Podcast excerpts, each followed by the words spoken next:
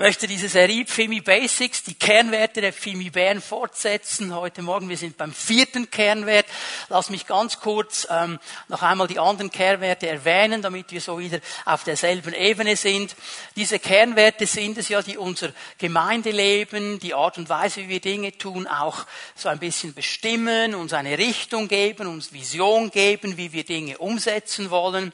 Und der erste Kernwert, da geht es ja eigentlich um das Fundament, es geht um das aller Allerwichtigste, nämlich dass wir in der Gegenwart Gottes leben wollen.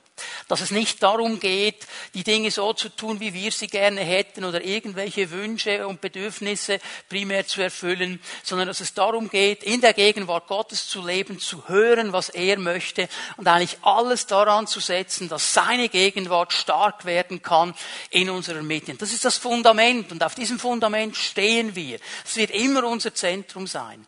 Und wenn wir dann fest auf diesem Fundament stehen, in der Gegenwart Gottes zu leben, dann werden wir unseren Blick nach oben richten, in unserem zweiten Kernwert den Herrn nämlich zu lieben mit allem, was wir sind, mit allem, was wir haben, mit unserem ganzen Sein, in der Anbetung, im Lobpreis, ihm zu dienen, ihm zu begegnen. Wir stehen in der Gegenwart Gottes, wir schauen nach oben und wir beten ihn an. Das ist der zweite Kernwert.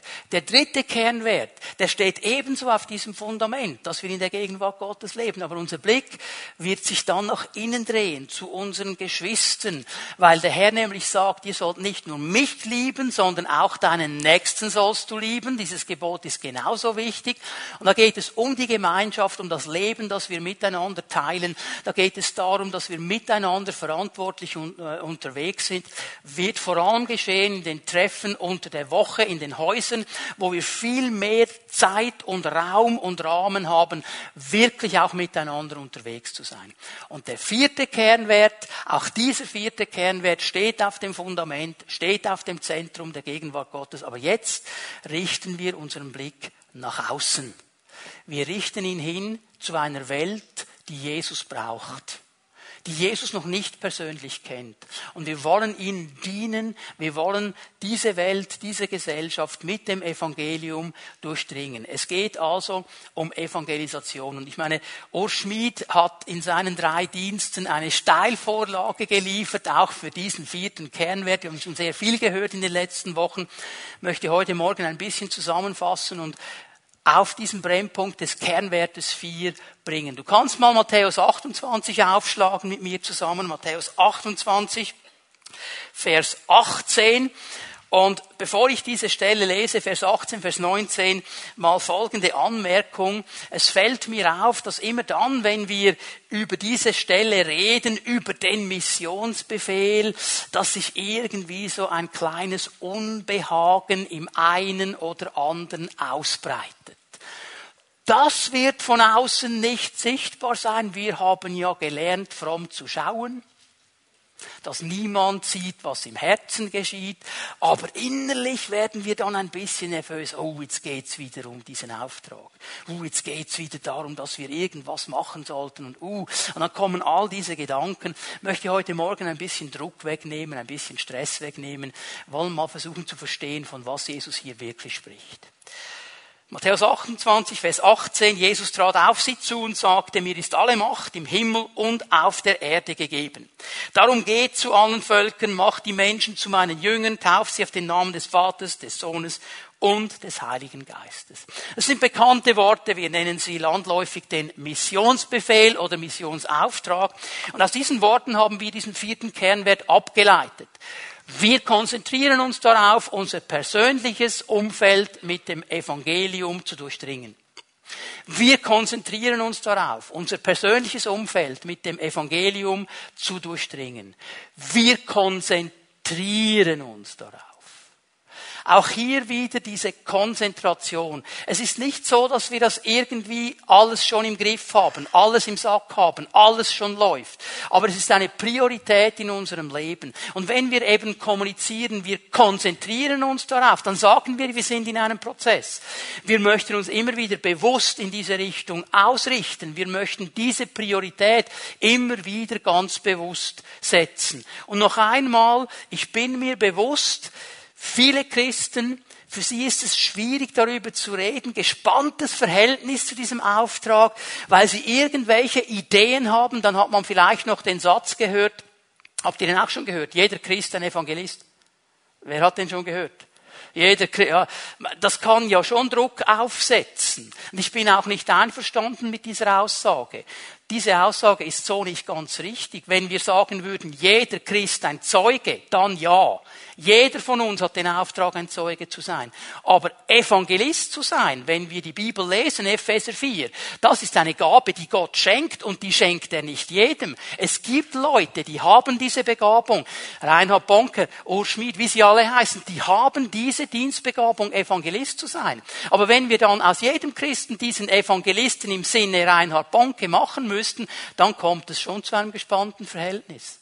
Wenn wir aber verstehen, wir sind Zeugen und wir sollen einfach Zeugen sein von dem, was Jesus in unserem Leben tut, dann sieht das schon mal ganz anders aus. Und wenn wir heute Morgen ein bisschen in diese Aussagen von Jesus hineingehen, dann werden wir merken, das hat gar nicht so viel mit Druck und Stress zu tun. Wenn wir nämlich daran denken, unsere persönliches Umfeld mit dem Evangelium zu durchdringen, dann ist mir eine Sache jetzt ganz wichtig. Bitte hör mir gut zu. Wenn du Notizen machst, schreib dir das auf. Wenn du keine Notizen machst, schreib dir das auf. Wenn es darum geht, unser persönliches Umfeld mit dem Evangelium zu durchdringen, dann reden wir und denken wir nicht zuerst an eine Aktivität sondern an einen Lebensstil. Wir denken nicht zuerst an etwas, was wir tun sollten.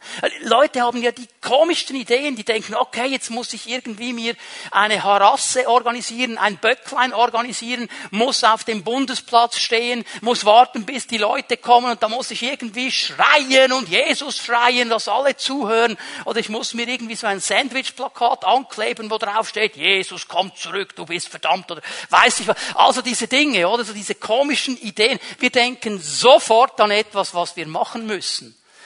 Die Bibel denkt primär mal an einen Lebensstil. Sie spricht von einem Lebensstil. Und mir ist es wichtig, das immer wieder zu betonen. Dein Leben und mein Leben, unsere Leben, sie reden viel lauter und viel deutlicher als jede Aktivität. Die Art und Weise, wie wir mit Jesus leben, wie wir ihm nachfolgen, wie wir uns hingeben, spricht lauter und deutlicher als jede Aktivität. Ich meine, ich kann mich ja schlau machen auf verschiedenen Themen. Ich meine, so ein evangelistisches Thema, das immer wieder interessiert und das einen guten Anknüpfungspunkt äh, sein kann für ein Gespräch, ist die ganz, das ganze Thema von Evolution oder Schöpfung. Und ich meine, hier kannst du jetzt Bücher lesen, geniale, gute christliche Bücher.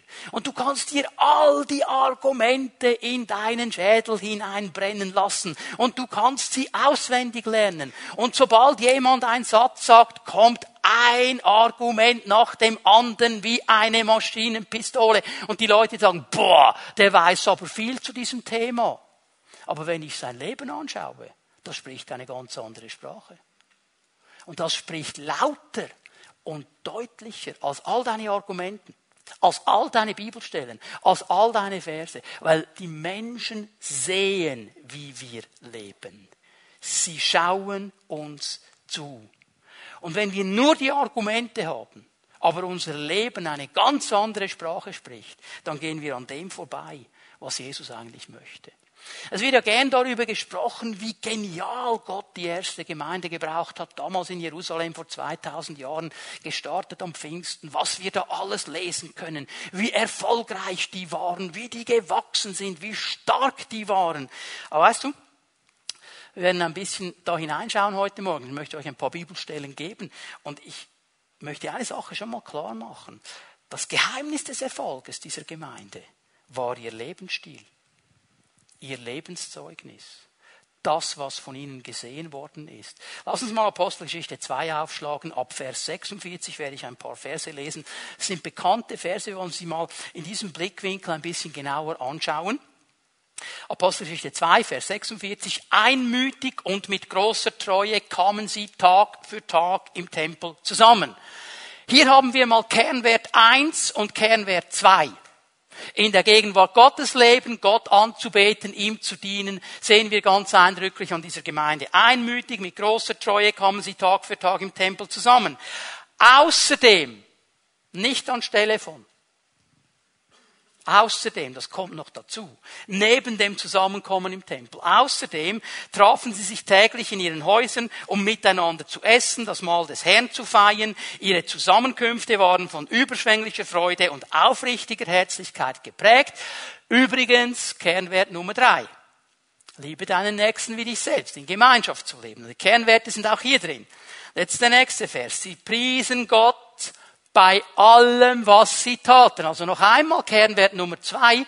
Achte darauf, sie priesen Gott bei allem, was sie taten. Also nicht nur einfach, wenn sie im Gottesdienst waren, nicht nur einfach, wenn sie in einem Haustreffen waren, wenn sie mit anderen Christen zusammen waren. Ihr ganzes Leben, da wo sie standen, da wo sie waren, den ganzen Tag, war dieses Gott zu erheben ein wichtiger Punkt. Und Sie standen beim ganzen Volk im hohen Ansehen. Warum?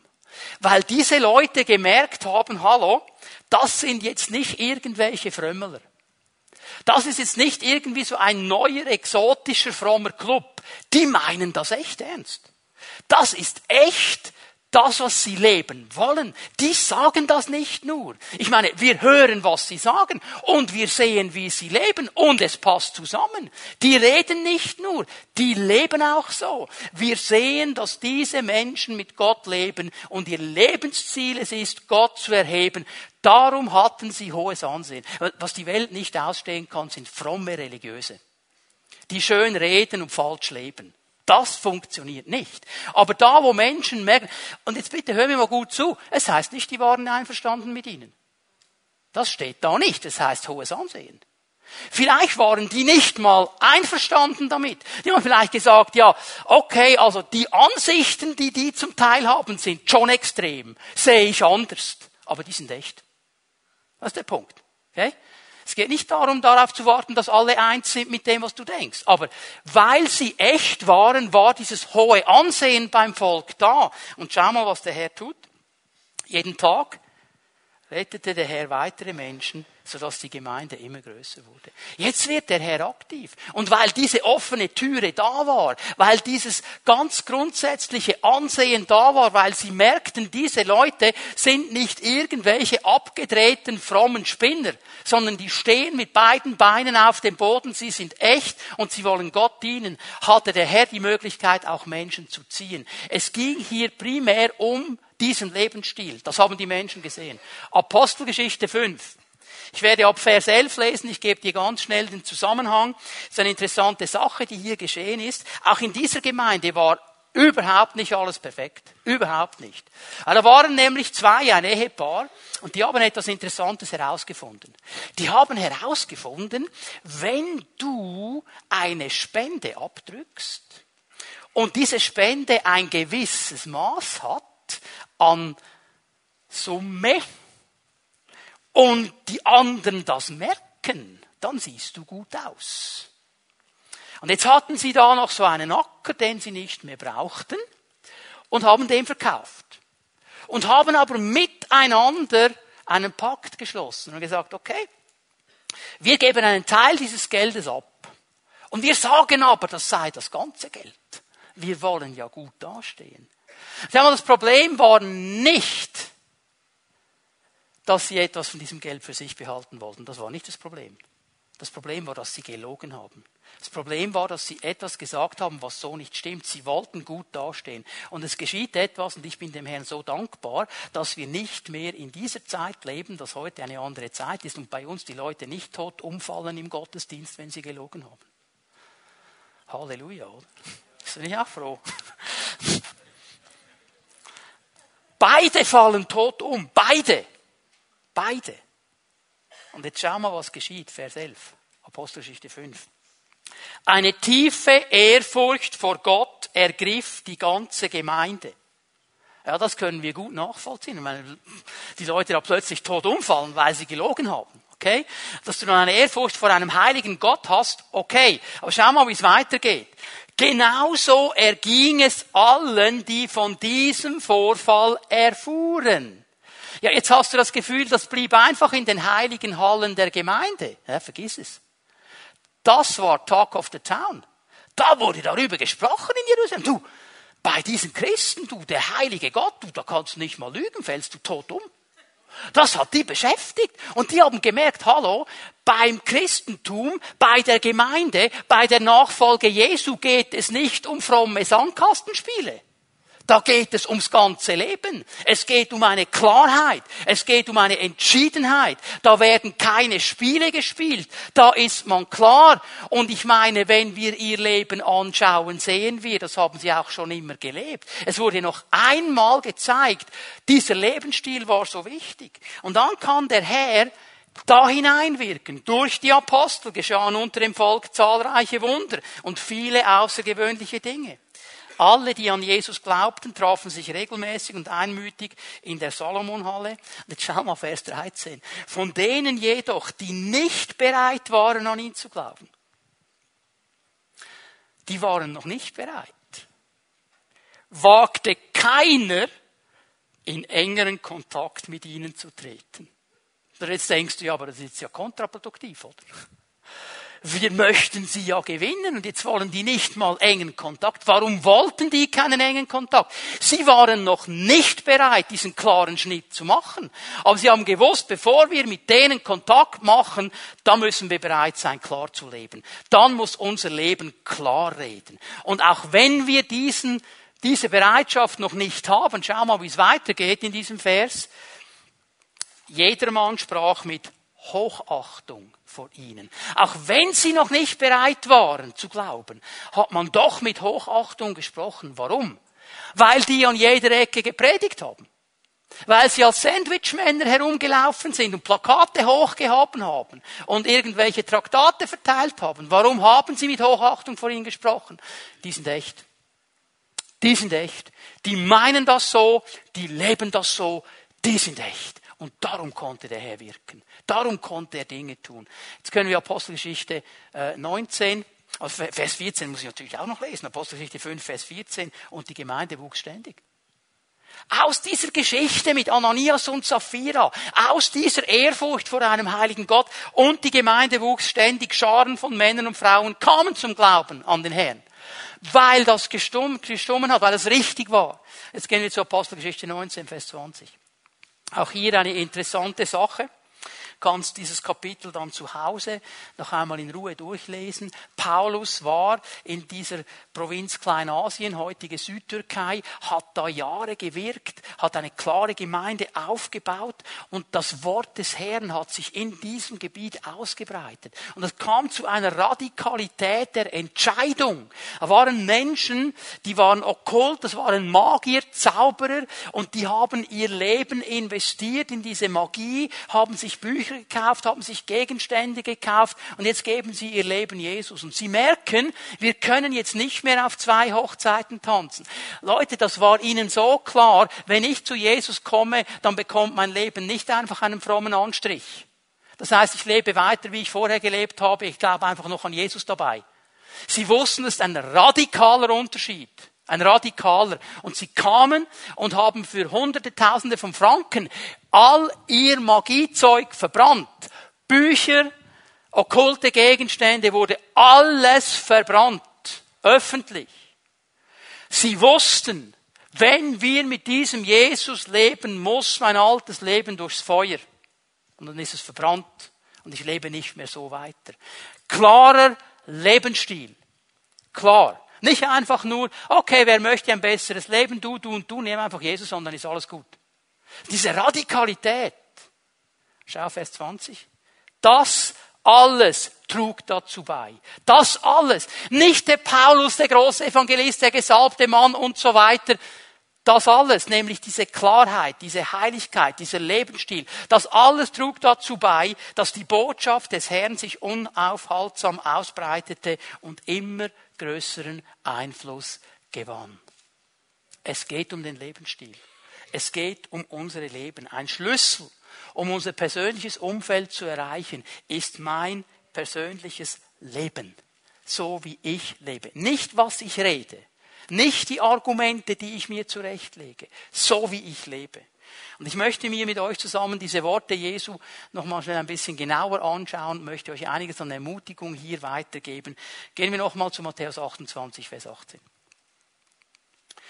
Jesus trat auf sie, die Jünger, zu und sagte, mir ist alle Macht im Himmel und auf der Erde gegeben.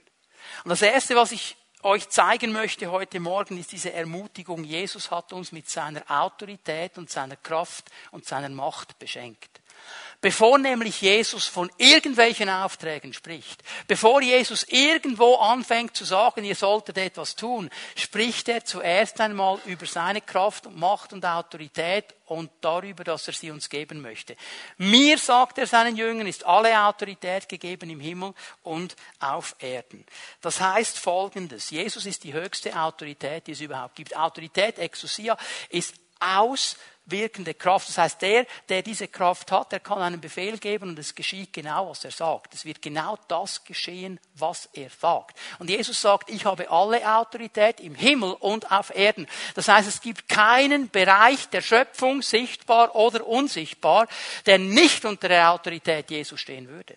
Es gibt keinen Bereich, es gibt kein Wesen im ganzen Universum, das kommen könnte und mehr Autorität hätte als Jesus. Jesus sagt, ich habe alle Autorität im Himmel und auf Erden. Ich sitze auf dem Thron. Und weil ich der bin mit jeder Autorität und der höchsten Autorität, ist mir nichts unmöglich. Was ich sage, wird genau so geschehen.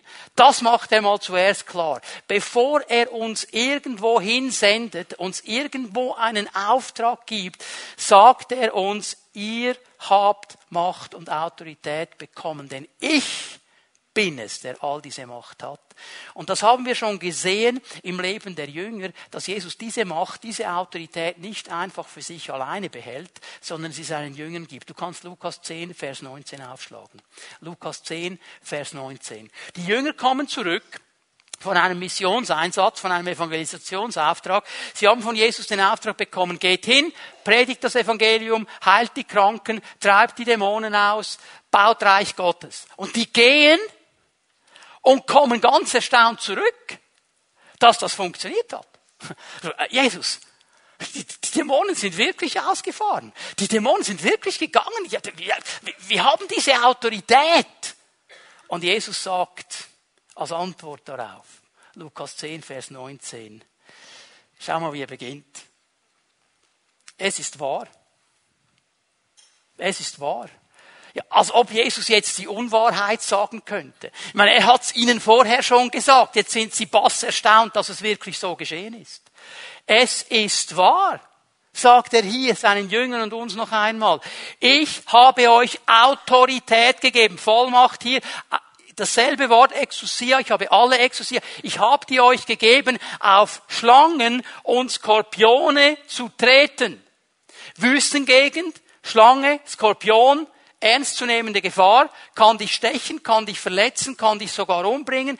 Jesus sagt, ich habe euch Autorität gegeben über alles, was da kreucht und fleucht, über Schlangen und Skorpione. Wir wissen aus dem Wort Gottes, das sind auch Bilder für die Macht des Feindes. Wir können auf Schlange treten, wir können auf Skorpione treten. Diese Dinge werden uns nicht anhaben. Wir haben die Autorität. Und dann sagt er ihnen noch etwas. Und über die Hälfte der Macht des Feindes. Nicht? Drei Viertel. Alles. Weißt du, was alles heißt? Alles. Auch deine böse Nachbarin oder dein böser Arbeitskollege ist hier nicht ausgeschlossen. Alles. Ich habe euch Macht über alle Kraft des Feindes gegeben. Über alle. Und du kannst sie überwinden und nichts wird euch schaden. Nichts. Egal was kommt, egal was gegen dich steht, egal was sich aufmacht, es wird dir nicht schaden können. Glauben wir das? Das ist, was Jesus gesagt hat. Bevor er überhaupt davon spricht, dass wir irgendwo hingehen, sagt er mal, Leute, jetzt reden wir zuerst mal über die Ausrüstung. Ich habe euch diese Autorität gegeben. Apostelgeschichte 1, Vers 8. Eine kleine Vorschau auf den nächsten Sonntag, auf Pfingstsonntag. Jesus sagt zu seinen Jüngern, ihr bleibt in Jerusalem. Denn es muss noch etwas ganz Wichtiges geschehen. Der Heilige Geist wird kommen und ihr werdet Kraft empfangen, ihr werdet Vollmacht empfangen, wenn der Heilige Geist auf euch herabkommt und der Geist Gottes wird euch dazu befähigen, meine Zeugen zu sein. Die Jünger hatten den Auftrag zu warten, bis sie eine Ausrüstung bekommen. Und es ist interessant, dass diese Ausrüstung des Heiligen Geistes eben auch befähigt. Das heißt, es ist nicht einfach nur eine Kraft, die kommt, es ist auch eine Befähigung. Und sie befähigt uns, Dinge zu tun, die wir so aus uns selber nicht tun könnten, von denen wir vielleicht keine Ahnung hätten. Hast du vielleicht auch schon erlebt, du bist mit irgendjemandem am Reden, er stellt dir irgendeine Frage und du gibst eine Antwort und er sagt, ja, das macht jetzt noch Sinn und du weißt gar nicht, woher die Antwort kam weil er dich befähigt, auf diese Dinge einzugehen. Jesus sagt, ihr habt die Autorität bekommen, alles, was gegen euch steht, wird euch nicht überwinden können, ihr habt mehr Kraft und dann habt ihr noch diese Kraft des Heiligen Geistes bekommen, die euch ausrüstet und befähigt, in den verschiedenen Situationen meine Zeugen zu sein. Einfach das zu bezeugen, was ich in eurem Leben getan habe. Auch das müssen wir nicht aus uns selber machen. Das ist die Kraft des Heiligen Geistes, die gekommen ist.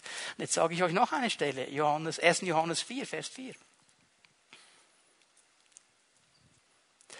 Der, der in euch lebt, ist stärker als der, der in der Welt ist. Der, der in euch lebt, der Heilige Geist, ist stärker als der, der in der Welt ist oder von dem die Welt beherrscht wird. Haben wir verstanden, was Jesus uns hier sagt durch den Apostel Johannes?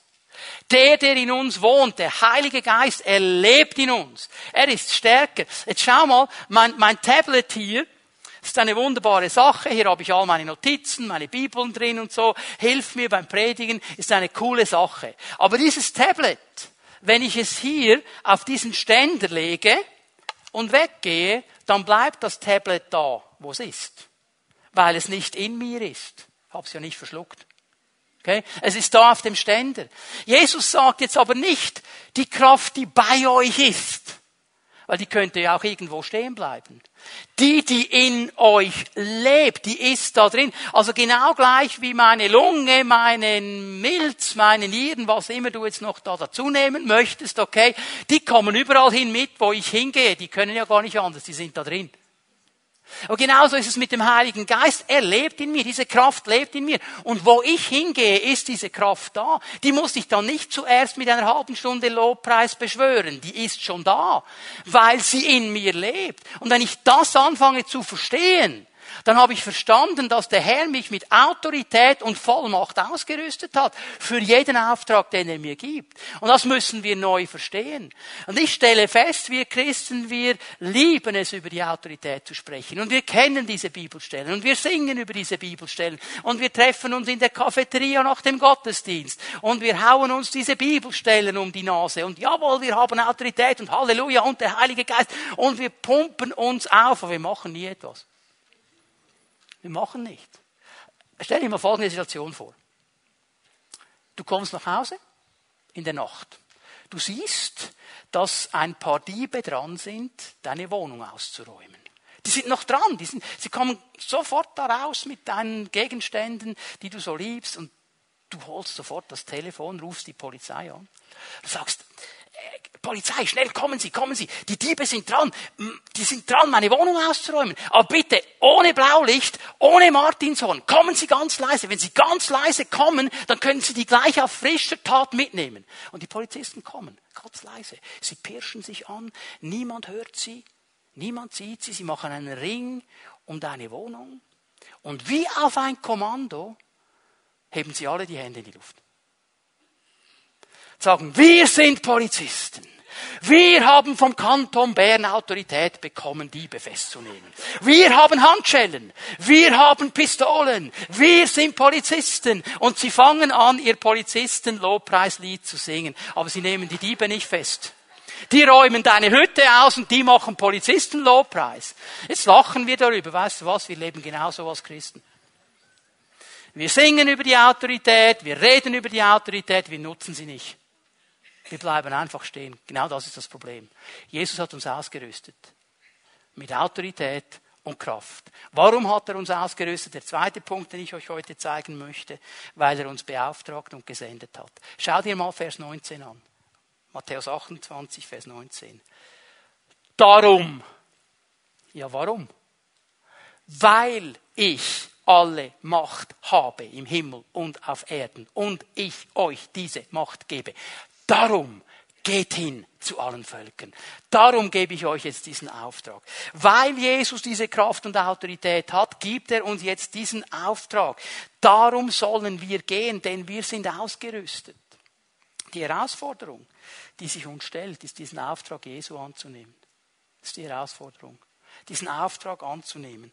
Und ich sage dir, in all den Jahren, die ich mit dem Herrn zusammen bin, es braucht immer wieder eine klare Entscheidung, mich von Jesus senden zu lassen. Das ist nicht eine Sache, die ich einmal entscheide und dann läuft sie automatisch. Ich muss mich immer wieder neu entscheiden, zu sagen, Jesus, ich lasse mich senden von dir. Und das ist der wichtige Punkt, den wir heute Morgen verstehen müssen. Jesus sucht nicht perfekte Christen, er sucht nicht Perfektion. Er sucht Menschen, die bereit sind, sich senden zu lassen. Er sucht nicht die Perfekten, er sucht die, die bereit sind, sich senden zu lassen. Lass uns mal miteinander Jesaja 6 aufschlagen. Das ist eine bekannte Aussage, eine bekannte Geschichte. Man spricht von der Berufungs, äh, vom Berufungsmoment des großen Propheten Jesaja. Und Jesaja sieht eine Vision, er sieht den Thron Gottes, er sieht den Thronsaal Gottes, er sieht, wie diese Cherubim da sind, Gott anbeten, heilig, heilig, heilig rufen, wie diese Atmosphäre der Gegenwart Gottes ist, dieser überwältigende, riesige Gott, dieser starke Gott. Und als er da in der Gegenwart Gottes steht, wird ihm eine Sache bewusst, dass er sündig ist. Er sagt, oh, weh Herr, ich bin ein Mann mit sündigen Lippen. Und ich lebe in einer Gesellschaft, in, einem, in einer Welt der sündigen Lippen. Und er merkt, ich kann nicht bestehen vor diesem Gott. Nur schon die Gegenwart Gottes, nur schon die Heiligkeit Gottes hat ihn überführt. Das ist übrigens das, was geschehen ist bei der ersten Gemeinde. Weil die Heiligen klar lebten, wurden andere überführt, weil sie das gesehen haben. Und er wird überführt. Und jetzt kommt einer dieser Cherubim, einer dieser Engel mit einer glühenden Kohle und er berührt Jesaja und er reinigt ihn. Und dann kommt Vers 8. Und jetzt hört Jesaja die Diskussion in diesem Thronsaal und Gott hat offensichtlich ein Problem. Sagt, wen sollen wir senden? Wer wird für uns gehen? Sendungsfrage. Und Jesaja sagt, Moment, stopp, time out, Herr, nicht mehr weiter diskutieren, hier bin ich, sende mich. Hier bin ich, sende mich. Vor zehn Sekunden hat er Sünden bekannt und jetzt sagt er, hier bin ich, sende mich. Meinst du, der war perfekt in diesen zehn Sekunden? Aber er war bereit. Und weißt du, was das Interessante ist? Der Herr hat noch gar nicht gesagt, was der Auftrag ist. Wir Schweizer müssen zuerst das Kleingedruckte lesen, oder? Also, du musst, Herr, nicht mehr weiter diskutieren. Hier bin ich, sende mich. Ja, willst du noch wissen, was es geht? Ja, okay. Er hat es gar nicht gewusst. Hier bin ich, Herr, sende mich. Er war bereit. Er war bereit zu gehen. Schau mal. Wir alle, angefangen bei mir, bis zur hintersten Reihe, wir alle können noch heiliger werden.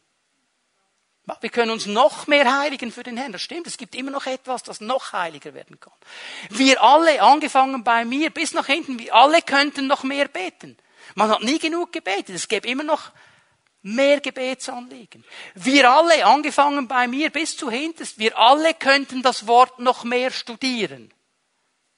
Das sind alles gute und wichtige Punkte, die gehören zu unserer Nachfolge. Aber weißt du was? So oft ist es eine Entschuldigung, nicht zu gehen. Eine Entschuldigung, eine fromme Entschuldigung, nicht zu gehen. Ja, ich muss, ich muss mich noch heiligen. Ich muss noch heiliger werden, bevor der Herr mich brauchen kann. Ah, ich muss noch mehr beten, bevor der Herr mich brauchen kann. Ah, ich muss das Wort noch mehr kennen, bevor der Herr mich brauchen kann. Und es wird zu einer Entschuldigung, nicht zu gehen. Weißt du, an was der Herr interessiert ist? An Herzen, die bereit sind zu sagen, hier bin ich Herr, sende mich. Die müssen nicht perfekt sein. Die müssen nicht alles können und alles wissen. Sie müssen bereit sein. Epheser 6, Vers 15, mitten in der Waffenrüstung drin, kommt eine ganz interessante Sache. Paulus spricht von den Schuhen der Bereitschaft, das Evangelium des Friedens zu verkünden. Die Schuhe der Bereitschaft. Mit diesen Schuhen signalisierst du ganz einfach, ich bin bereit, Herr. Du musst im Moment noch gar nichts machen. Ich bin einfach bereit. Leute, das ist, was der Herr sucht heute Morgen. Menschen, die sagen, Herr, ich bin bereit. Ich bin bereit, ganz grundsätzlich. Ich weiß, ich bin ausgerüstet. Ich weiß, du hast mir alles gegeben, was ich jemals brauchen werde. Ich darf das abrufen, wenn ich es brauche. Ich bin einfach bereit. Ich bin bereit. Ich weiß, in meinem Leben stimmen viele Dinge vielleicht noch nicht so, wie du dir das wünschen würdest. Ich könnte das noch und das noch und, und so weiter. Aber Herr, ich bin bereit. Ich bin bereit. Wenn du mich brauchst, Herr, ich bin hier. Sende mich. Das ist der wichtige Punkt. Der Herr sucht unsere Bereitschaft.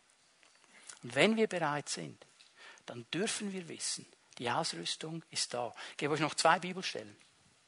Philipper 2,13. Gott selbst ist ja in euch am Werk und macht euch nicht nur bereit, sondern auch fähig, das zu tun, was ihm gefällt. Hast du gesehen, was hier steht? Der Herr kennt uns. Der weiß ja, dass wir sogar Hilfe brauchen, bereit zu werden. Und hier möchte er schon helfen. Es ist nicht falsch zu beten, Herr, eigentlich möchte ich das, ich habe so viele Widerstände, habe so viele Kämpfe, mach mich bereit, Herr, diene mir. er sagt, ja, mache ich gerne. Und ich mache dich nicht nur bereit, sondern ich mache dich dann auch noch fähig. Ich werde dich noch ausrüsten, dass du fähig bist, genau das zu tun, zu was ich dich dann senden werde, zu was du bereit bist. Der Herr rüstet uns aus. Er sucht Bereitschaft. Und das ist immer wieder eine Entscheidung. Ich kann mich an eine Situation erinnern, wir waren mit 50 Jugendlichen unterwegs, zwei Wochen lang. Äh, das Projekt hat eine Stadt für Gott geheißen. Die waren zwei Wochen da und wir wollten die Stadt, wo ich damals war, wollten wir evangelisieren. Wir hatten ein umgebautes Postauto, das war ein Teemobil, da gab es Tee und Kaffee und das stand auf einem der Hauptplätze dieser Stadt. Und dann haben wir etwas herausgefunden, das genau gegenüber Genau gegenüber von unserem T-Mobil war der Junkie- und Rocker-Treffplatz. Die waren genau gegenüber. Und jetzt haben wir diese Jugendlichen, haben wir äh, eine Woche lang auch trainiert und die waren on fire. Die waren sowas von on fire. Die wollten jetzt auf die Straße und die wollten jetzt predigen. Und jetzt könnt ihr euch vorstellen, was geschehen ist, wenn, als die gemerkt haben, da sind die Rocker und die Junkies ja du wie die Feuerwehr auf die andere Seite. Ich habe so vom T-Mobil aus zugeschaut. Und die haben da auf die Junkies und auf die Rocker eingeredet und hitzige Diskussionen. Und so nach anderthalb Stunden kommen sie zurück. Das funktioniert nicht. Jetzt musst du kommen. Du bist der Chef. Und ich so, uh. Also wisst ihr, ähm, ich reiß mich nicht unbedingt darum. Also habe ich gedacht, jetzt habe ich ein Problem, Herr, jetzt musst du mich bereit machen. Jetzt, ich leite diesen ganzen Einsatz, jetzt muss ich fast. Ich darüber du und ich habe gebetet, diese zehn Meter, wie ein Weltmeister. Was soll ich mit denen? Das ist nicht meine Welt. Und dann komme ich da, da schaut mich einer an, so mit Lederjacke, so der Typ, oder? Bist du der Chef? habe ich gesagt, ja, wenn du es so nennen willst, ja. Hey Chef! Ich glaube an Harley Davidson habe ich gesagt, cool. Jeder glaubt etwas. Da schaut er mich an. Ja, willst du mir das nicht ausreden? Dann habe ich gesagt, nein. Wenn du an Harley glauben willst, ich glaube an Jesus. Ja, aber. Und dann ging die Diskussion los. Und dann haben wir miteinander diskutiert und gesprochen und der hat zugehört und gefragt und so weiter. Am nächsten Morgen, als ich ankam, stand er vor dem T-Mobil. Hat gesagt, hey Chef, ich habe im Fall mit meinem Hund unter dem T-Mobil geschlafen. Damit euch niemand etwas klaut. Ihr seid coole Typen. So. Leute, er hat sich nicht bekehrt. Er, ich weiß nicht, ob er sich irgendwann mal bekehrt hat. Ein anderer, der Rocker, hat sich bekehrt und ließ sich dann taufen nachher. Der nicht. Ich weiß nicht, was genau geschehen ist. Aber es ging um diesen Moment der Bereitschaft einfach hinzugehen, auch in ein Umfeld hinein, das jetzt nicht meines ist unbedingt. Und einfach sagen, Herr, ich will bereit sein. Bereitschaft. Und der Herr hat dann ausgerüstet. Epheser 2, Vers 10. Was wir sind, ist Gottes Werk. Er hat uns durch Jesus Christus dazu geschaffen, das zu tun, was gut und richtig ist. Hör mal, wir sind von Gott geschaffen. Du bist ein Gedanke Gottes. Er wollte dich. Und er hat dich nicht einfach nur so geschaffen, damit die anderen sich an dir freuen. Er hat dich auch geschaffen mit einem klaren Auftrag. Er hat uns dazu geschaffen, das zu tun, was gut und richtig ist. Hier ist er ganz klar, was gut und richtig ist. Das ist schon in deinem Wesen drin. Er hat dich so geschaffen. Was machst du jetzt damit? Bist du bereit?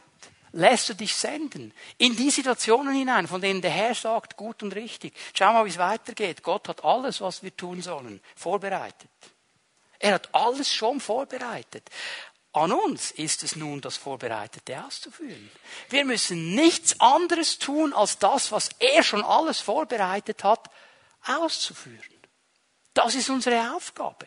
Wir sind ausgerüstet mit dieser Autorität, mit dieser Kraft und wir haben einen Auftrag. Sind wir bereit, uns senden zu lassen? Will ein letztes Zeugnis geben zu dieser Bibelstelle Epheser 2. Ich bin immer daran erinnert, wenn ich diese Stelle lese.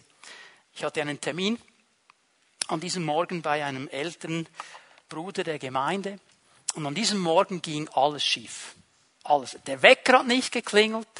Ich bin ganz knapp aufgewacht, ich konnte nicht Bibel lesen, ich konnte nicht beten. Das ist für mich etwas ganz Wichtiges am Morgen. Ich will mir die Zeit nehmen mit Gott. Nicht, weil ich muss, sondern weil ich will. Und das ging an diesem Morgen nicht, weil etwas anderes ist mir auch wichtig. Ich bin ein Pünktlichkeitsfreak. Ich habe an der Bibelschule noch gelehrt, fünf Minuten vor der Zeit ist es Pfingsters Pünktlichkeit. Und ich bin gerne pünktlich. Ich erwarte auch von den Menschen, wenn ich einen Termin mit ihnen habe, dass sie pünktlich sind. Okay, weil wir haben etwas abgemacht miteinander. Und jetzt musste ich mich sputen. Halb ungewaschen kam ich an bei meinem lieben Bruder. Da sagt er, gut, dass du hier bist, es gibt Arbeit. Ärmel nach hinten krempeln. Dann habe ich gedacht, okay, ähm, der hat einen großen Bauernhof, er hat sehr viele Bienenvölker, wahrscheinlich muss ich ihnen mit den Bienen irgendwas helfen. Und gesagt, ja, äh, müssen wir Bienen und so. Nein, nein, nein, nein, wir gehen auf, wir gehen auf einen Hausbesuch. Das ist ein Mann, der ist todkrank, der hat Krebs. Letztes Stadion. Und ich habe ihm gesagt, es kommt ein Pastor, der betet mit dir, dass du gesund wirst. Und ich so, ja wunderbar. Wecker hat nicht geklingelt, keine Zeit zum Beten, keine Zeit zum Bibellesen, überhaupt nicht vorbereitet. Dann kam ich da an in dieses Krankenzimmer hinein. Der Mann war vielleicht 55, 60, so in diesem in diesem Alter. Und was man noch sagen konnte, der war schon ganz extrem gezeichnet von diesem Krebs, von dieser Krankheit. Äh, was man sagen konnte, als er gesund war, war dieser Mann offensichtlich doch ein ziemlich stattlicher, stolzer Mann. Ich habe nachher gehört, dass er sogar Gemeindepräsident war in diesem Dorf. Also war jemand, der wirklich im Leben stand. Und ich stand da und habe gedacht, Herr, was mache ich jetzt? Ich habe nicht gebetet, ich konnte mich nicht... Herr, was soll ich machen? Und dann sagte der Herr zu mir, frag ihn, ob er Angst hat vor dem Sterben. Okay, ich habe ihn gefragt, er sagt mir, nein, kein Problem, ich habe keine Angst vor dem Sterben. Habe ich gesagt, Herr, was soll ich fragen, was soll ich machen? Frage ihn, ob er Angst hat zu sterben. Er gesagt, aber Herr, jetzt habe ich ihn doch gefragt, er hat Nein gesagt. Frage ihn. Okay, ich komme dann nochmal mit dieser Frage. Nein, nein, nein, alles gut, alles gut. Herr, was soll ich jetzt machen? Hilf mir. Frag ihn, ob er Angst hat zu sterben. Herr, ich habe jetzt doch, okay, frag ihn. Ich komme dann von einer dritten Richtung. Nein, nein, kein Problem, alles gut. Herr, jetzt musst du mir echt helfen hier. Ich habe ein Problem. Frag ihn, ob er Angst hat zu sterben. Und ich komme dann auf dem vierten Weg noch einmal und dann bricht dieser Mann zusammen. Fängt an zu weinen, sagt, wenn ich diese eine Sache ungeschehen machen könnte, wenn ich nur das ungeschehen machen könnte, dann habe ich ihn gehabt. Dann habe ich gesagt, okay, mal können Sie. Es gibt einen Weg. In Jesus gibt es Vergebung. In Jesus gibt es Vergebung. Und dieser Mann, soll ich sagen, hat sich bekehrt. Auf seinem Totenbett bekehrt. Ich habe mit ihm gebetet, dass Gott ihn heilt, dass er gesund wird. Habe nachher nichts mehr gehört. So zwei, drei Wochen später bekomme ich eine Karte von seiner Frau. Er ist gestorben. Gott hat ihn nicht geheilt. Aber sie hat mir geschrieben, wissen Sie, nach Ihrem Besuch hat sich bei meinem Mann etwas verändert. Er hatte keine Angst mehr. Er hat immer gesagt, jetzt weiß ich, wo ich hingehe. Halleluja. Weißt du was? Ich werde den mal treffen im Himmel. Und dann haben wir dann Zeit auszutauschen darüber, oder? Es geht um die Bereitschaft. An diesem Morgen, technisch geschehen, ist alles schief gelaufen. Aber weißt du was? Das war ein Werk, das der Herr vorbereitet hat. Das sind nicht mal meine Federn, das hat er vorbereitet. Ich war wirklich nur der Handlanger da drin. Aber es beginnt mit der Bereitschaft. Bist du bereit? Bist du bereit? Dich senden zu lassen. Nicht nur über Autorität und Kraft zu singen und zu reden, sondern zu sagen, Herr, ich bin bereit, mit dir aufs Wasser zu kommen. Ich bin bereit, mich von dir herausfordern zu lassen.